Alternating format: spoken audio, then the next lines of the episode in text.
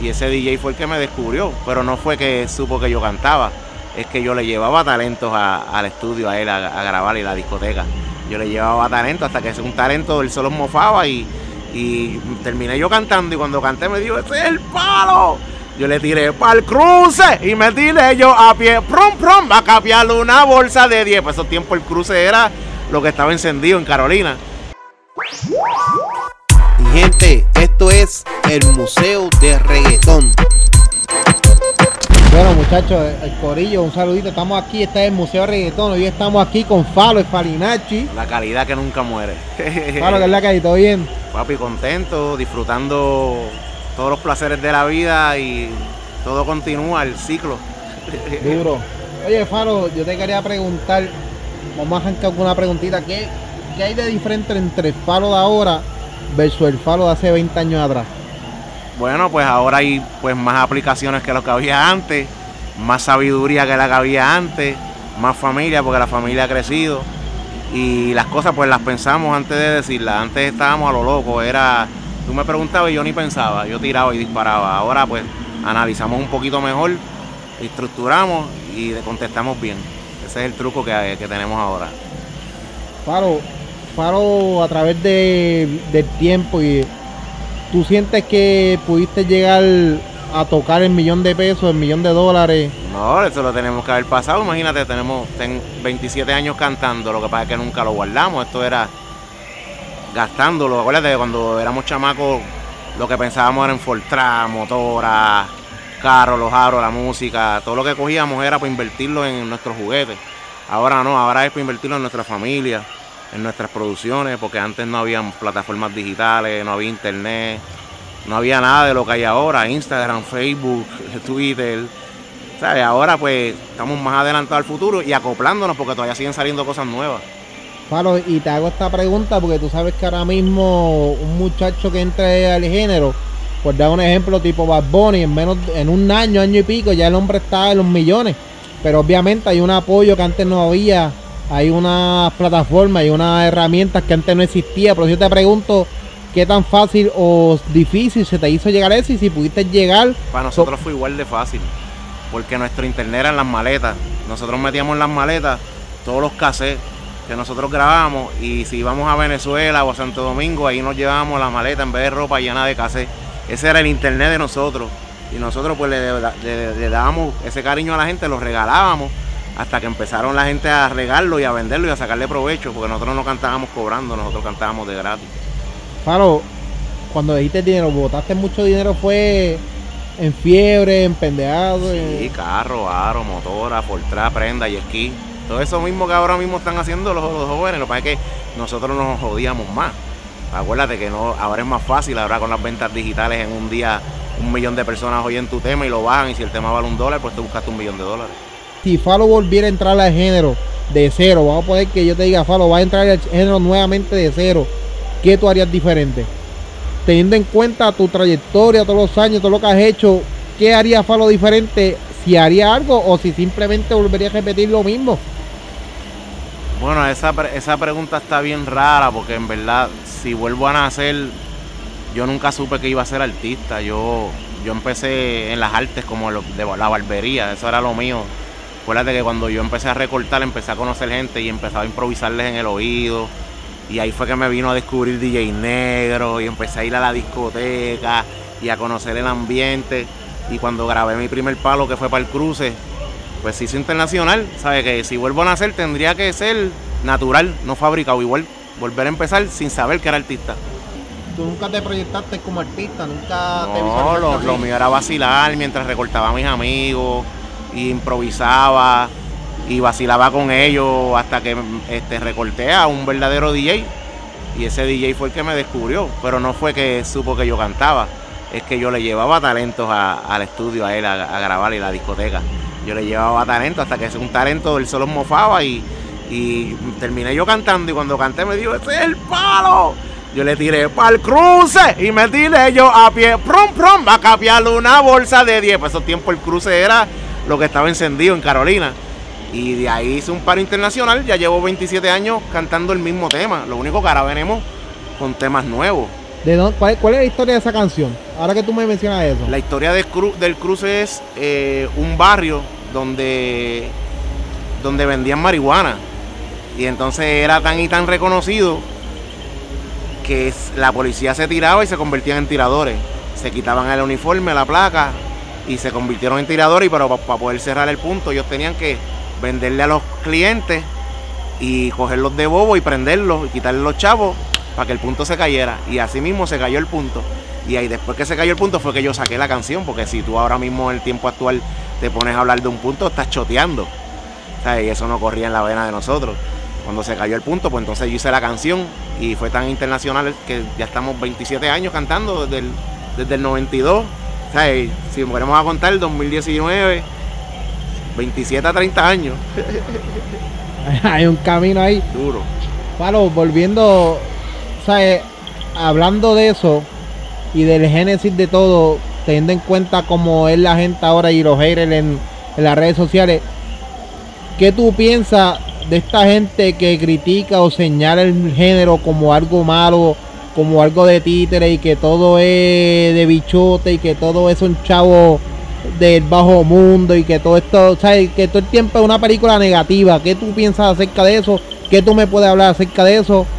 Bueno, nosotros, los que empezamos hace años, porque no sé la mentalidad de los de ahora, pero nosotros los que llevamos años en esto, hemos hecho evolucionar a jóvenes que han estado en las drogas, que han estado matando gente, que han estado haciendo cosas negativas. Nosotros, nosotros fuimos a Venezuela, a un barrio que es como en La Perla, que le llaman el cementerio.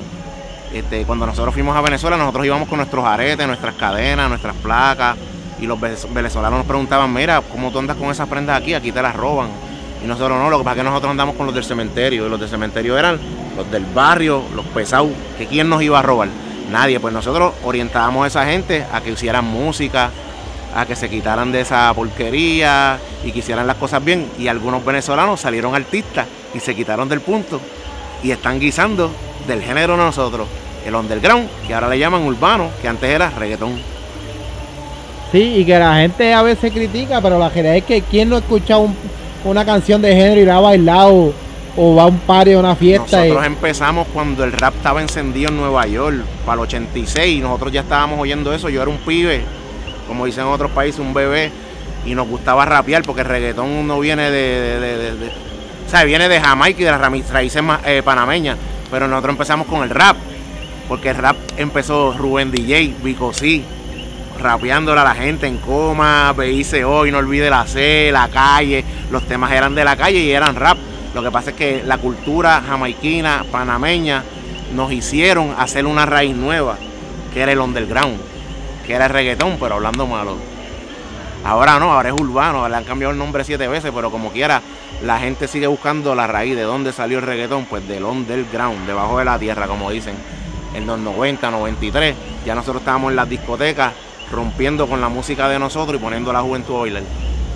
Claro, siguiendo esa misma línea de la música, distribución, de negocio y todo, eh, actualmente tú tienes una persona que te lleva el negocio musicalmente, o sea, que te da la mano, o esto tú lo haces por ti Yo, mismo. yo estoy independiente, pero tengo una muchacha en Miami que se llama Camil, Camil Soto, que le mando un beso, que ella es la que nos corrige dónde tenemos dinero, en qué sitios tenemos dinero que no sabemos dónde encontrarlo. Pues ella es la que nos monetiza y nos consigue, mira, en Inglaterra sonó tu tema, en Perú sonó tu tema, en, en Orlando, en Florida, y ella pues nos ayuda a monetizar, a buscar dónde está el dinero de nosotros.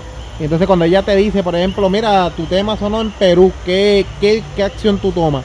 ¿Qué tú vas a hacer entonces? pues ella es la que se mueve y consigue todos los contactos. Si alguien nos truqueó la página, si alguien no, no está truqueando la regalía, ella se encarga de como licenciada mandar una carta y cobrar lo que nos pertenece. Para una pregunta, ¿cómo ustedes generan de las plataformas, cómo ustedes sacan dinero de eso? Por ejemplo, Spotify, eh, YouTube, cuando ven los videos, ¿cómo tú sacas dinero de eso? ¿Te pagan X cantidad por cada view? ¿Por cada vez que escuchas la canción? ¿Cómo tú lo Es cobras? lo mismo, es lo mismo. La, la- todas las plataformas es lo mismo. Eh, eh, tu disquera es YouTube. Tu disquera es YouTube. Ahora mismo tú tienes tu canal de YouTube. Si lo manejas tú mismo, ahí tú cobras. Después que pasas el millón, ya tú estás cobrando el millón de views. Este, si en el canal te entran eh, videos de promociones como anuncios. También estás cobrando. Cuando tú ves que en tu canal ya están entrando anuncios que ya tú estás cobrando y que tu canal está bueno, porque lo está viendo mucha gente, lo está viendo. ¿Cuánto se puede cobrar por cada view? Si se puede decir. Depende, si eres, si eres, si tienes un canal súper pompeado, puedes cobrar 700 dólares Por, por 700 dólares, ¿por qué cantidad? por un millón de views. Por un millón de views. Depende, depende cómo esté el canal de duro. Así que si tú tienes Puedes tres videos, un ejemplo, tú tienes tres videos y cada video tiene un millón de views, son Ya, 700 tú estás por cobrando, cada. tú estás cobrando. Y eso te llega mensual de. Trimestrales, cada seis meses. Bueno, Depende cada vez cómo que vaya llega, exacto, el level que de al, millón, pues exacto, exacto, exacto. Y por ejemplo, en el caso de Spotify, eh, break igual de estas plataformas de, so- de To- audio. Todas son diferentes, pero casi todas bregan igual. Y entonces tú entiendes que estas plataformas a nivel económico tú le sacas más que versus antes vender un disco. Claro. Antes, antes las disqueras te decían, vas por 25 mil copias y tú estabas contento. Y mentira, ya ibas por 250 mil. ¿Sabes? Ellos te hacían un reporte original y uno feca y te enseñaban el feca a ti y la disquera se quedaba con el original. Y en serio, mano. Por eso hay muchos artistas que se han decepcionado y se han quitado de cantar. ¿Te pasó eso, Pablo? A un montón de artistas le ha pasado. El general vendía millones y le reportaban menos. Los trucos siempre han existido, pero lo bueno del mundo es que el karma, pues, existe y nada se oculta. Siempre el tiempo uno se entera de las cosas. ¿Tú sientes que por eso es que tú las cogió jeperillo a, a lo que viene siendo las disqueras y a esta gente? Así, pues, yo estuve cinco años filmado. Cinco años, no- en 1994, mi primer video fue fílmico, pues la emoción fue hípica. Porque la primera vez que tú filmas con una disquera y te hagan un video fílmico, no con una handicam. Eso dice mucho. Y en Miami, el video, eso fue una emoción para mí el 94. ¿Sabes? Que nosotros estamos cosechando desde hace años. Pasa que ahora pues hay más gente, más evolución, más, más gente que, que, que edita, que hace videos y tienes para escoger. Oye, Faro, venimos en la guagua escuchando los super palos que, que eso viene, pero mira, Vengo Pues, con habla un un montón poquito de de eso temas, vengo con un rapidito montón ahí. de temas de solista, vengo con un montón de featurings, pero voy a empezar con mis temas solo para que la gente vean que Falo rapea, que Falo improvisa y que Falo canta, porque no, no es nada más cantar y chantear, es cantar también y tener evolución en la voz. ¿Sabes? Que son otros 20 pesos. Palo, ya estamos casi casi para entrar para allá para la tarima, este. ¿Estás nervioso, Palo? Cacho, nunca. La primera vez que yo estuve nervioso fue en un concierto de 5 mil personas y canté con la mano en el bolsillo. Y asustado. Y cuando yo vi que el público hizo así, se me fue el miedo y empecé a bailar. Y, a lo loco. Ya esto para ti es como un paseíto, ¿verdad? curarme. Como, esto es como un usuario. Esta es mi droga. Cuando yo voy a un par y la gente se me sube la adrenalina, llego a mi casa tranquilo y duermo como un bebé. Bueno, cuando venía por el camino te pregunté, y vuelvo y te hago la pregunta para que me la conteste. Este, después de tantos años, que muchos, hubo muchos años de tiraera, de palo en guerra con mucha gente, palo andando caliente. A través de los años, Palo, ¿tú te has encontrado con esa gente nuevamente? Sí, ya todo eso quedó en el pasado. Todos somos panas, Alberto, Yankee, Nicky Jan, Nico Canadá, este Michael y Manuel. Eran como 10 artistas que yo solo con, guerreaba contra todos ellos. Pero me fui invicto. Y, cuando ustedes se encuentran, vacilan con eso. Claro. Diablo, cabrón, ¿tú te acuerdas cuando- Alberto todavía me dice, vamos pa' party que vamos a cantar. Y Alberto todavía me dice, gordo, no tires hoy. Y yo me echo a reír. Yo, no, gordo, eso pasó. Eso, eso murió. ¿Quién fue el más duro que te tiró, que tú dices, diablo, este cabrón me la tiene montada? O ninguno. Ninguno. Ninguno, ninguno pudo conmigo. Yo, yo me batallé solo contra todos. Una vez cantamos en un ring en Fajardo. Y era Falo contra Yankee, Nicky Jam, y Manuel. Y el público, pues, ya tú sabes que el público es el que decide. Ya tú sabes que cuando yo entré, quedamos con el canto. Hay que ser hombre, cuando uno hace errores, hay que ser hombre y reconocer. Y bajar un poquito no te cuesta nada. So, llévate en la mente, el respeto va por encima del dinero. Palo, una pregunta que se me ocurre ahora, ¿alguna vez se te ha olvidado alguna canción o algo? Sí, pero el público te la, te la recuerda rápido. Y A veces, a veces uno llega, ¿qué te tiro? ¿Qué te tiro? Y ellos, ellos mismos te pidan, llama a Colé, para el cruce, hey mister. Y entonces uno tira y a veces nos quedamos cortos de mente y ellos se acuerdan de los cantos de los cortes de las canciones. Eche, Eso se pompea duro, duro, duro. Vamos allá, vamos, vamos a ver a Faro en tarima ahí matando la liga. Bueno, y la pregunta es, ¿y cómo lo hace? Porque son chamaquitos de 14 y 15 años. Papi, la trayectoria habla por sí sola.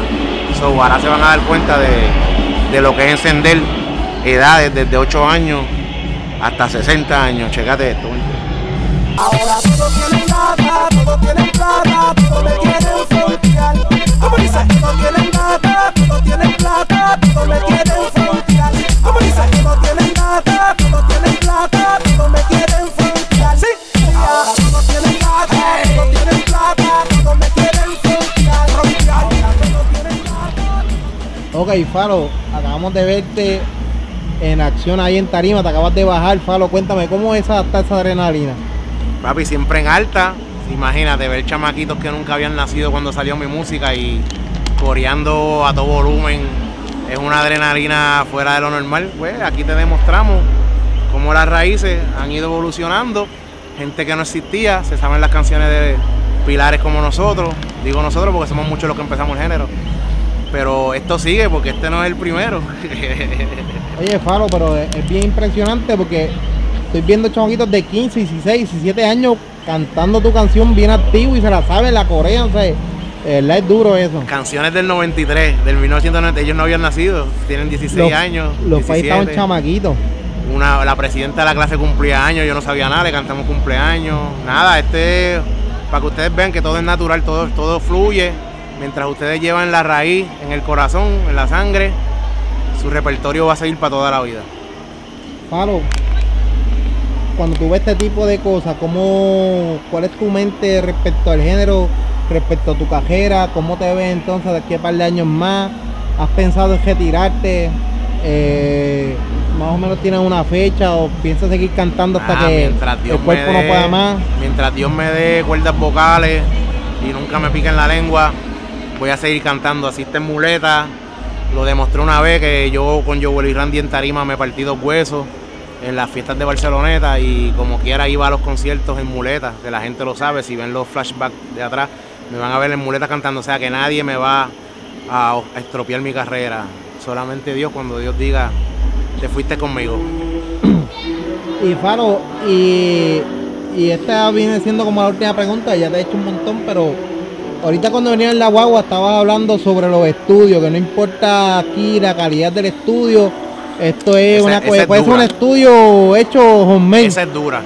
Tú puedes ir a un estudio de medio millón de dólares, un millón de dólares, y los palos siempre salen en el estudio de paja, el estudio de madera, de cartón. Te voy a dar un ejemplo. Te boté. Se grabó en el estudio de Chronic Magical. Después del huracán, María. Y mira cómo ha corrido el mundo entero. So, no es un estudio de millones. Y para Eh, que no sepa la canción te boté, como que tú te sabes un cantito más o menos como es que Bebé, yo te boté, yo te boté. Saludo a Casper Mágico, Nio García y a todos los que compusieron Chronic Magical de parte de Rey de Carolina, Falo, a la nueva, a la vieja y a la del futuro.